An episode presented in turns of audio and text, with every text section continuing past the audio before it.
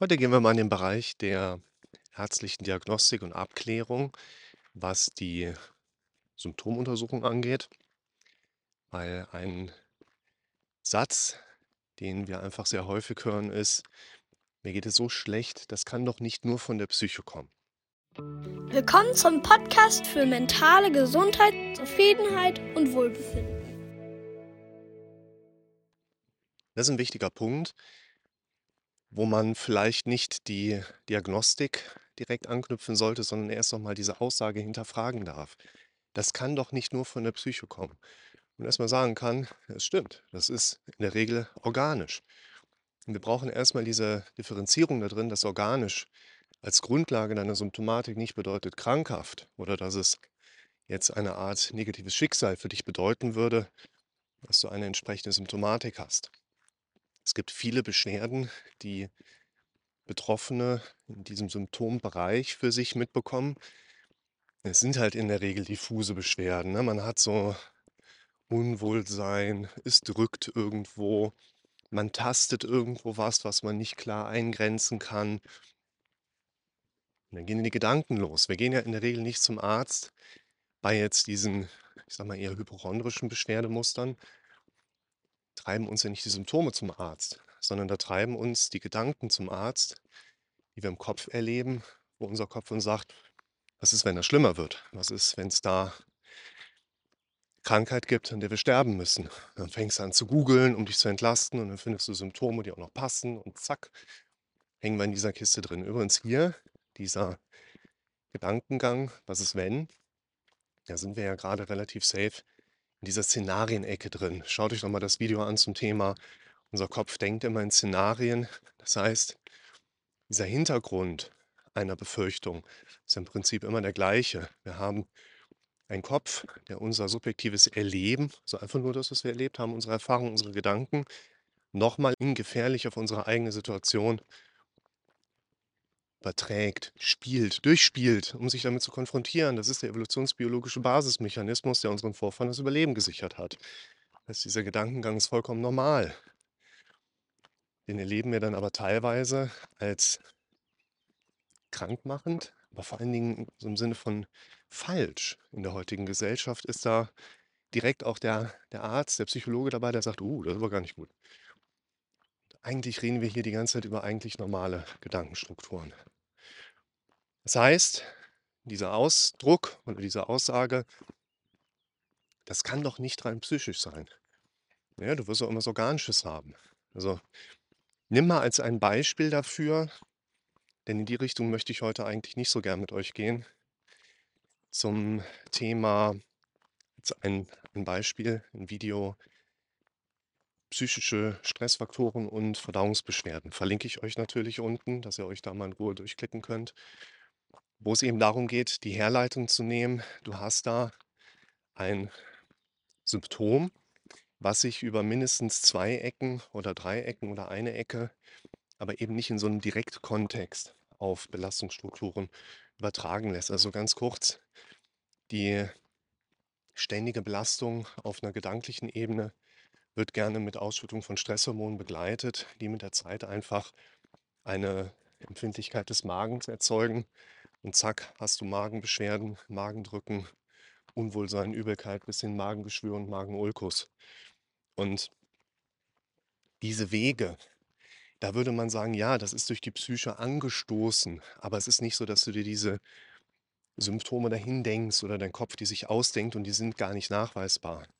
Wo ich heute mit euch hin möchte, ist nochmal ein anderer Faktor, der im Prinzip diesen Mechanismus, diese Charakteristik an sich erklärt und beschreibt. Jetzt nehmen wir mal den typischen Patienten, der hat irgendein Thema, der hat irgendein Gefühl, der hat irgendein Symptom, der hat irgendwas, was ihm neu auffällt, wo er vielleicht auch unsicher ist, ob das vielleicht schon immer da war oder neu aufgetreten ist. Und erlebt damit eine, ich nenne sie mal gerade Abnormalität entgegen der normalen Wahrnehmung kriegt er dann irgendwas mit, wo er denkt so, hm, das ist aber irgendwie anders als sonst. Und damit geht er jetzt zum Arzt. Der Arzt sagt, mhm, da sehe ich was, da haben Sie recht, das sollte mal weiter abgeklärt sein. Der erste Anlauf ist ja meistens der Hausarzt dann, der quasi perfekt darin ausgebildet ist, dir eine Krankmeldung oder eine Überweisung zu schreiben. Sehr viel mehr passiert ja meistens erstmal nicht. Deshalb würde ich auch kein Allgemeinarzt werden wollen.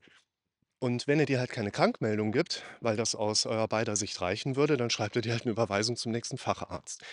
Weil, und darauf möchte ich jetzt mal gerade hinaus, man sieht ja sowas wie ein Peak.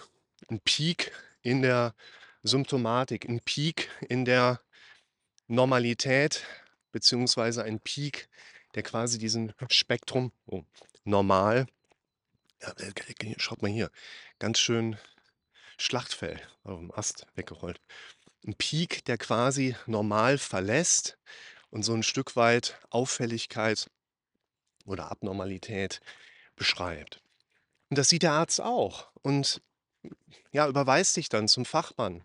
Macht man MRT, macht man CT, macht man Ultraschall, vielleicht macht er selber auch ein paar Sachen. Und der wichtige Punkt ist, für die meisten von euch kommt er dabei raus, alles in Ordnung. Wir finden keine behandelbare Krankheit, die eine Therapieindikation stellt. Sie sind in Ordnung, sie sind gesund. Tschüss. Ist meine Rechnung.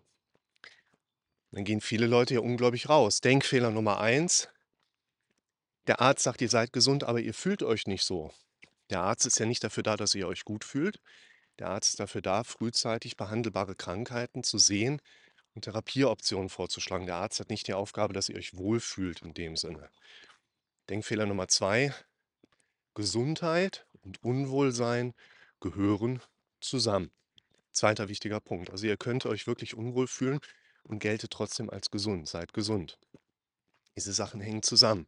Und das Wichtige ist, der Arzt hat ja diesen Peak, den du erlebt hast, im Vorfeld auch gesehen, hat jetzt aber festgestellt, dass nach Kunst seines Wissens dieser Peak nicht auf einer organischen Krankheit beruht.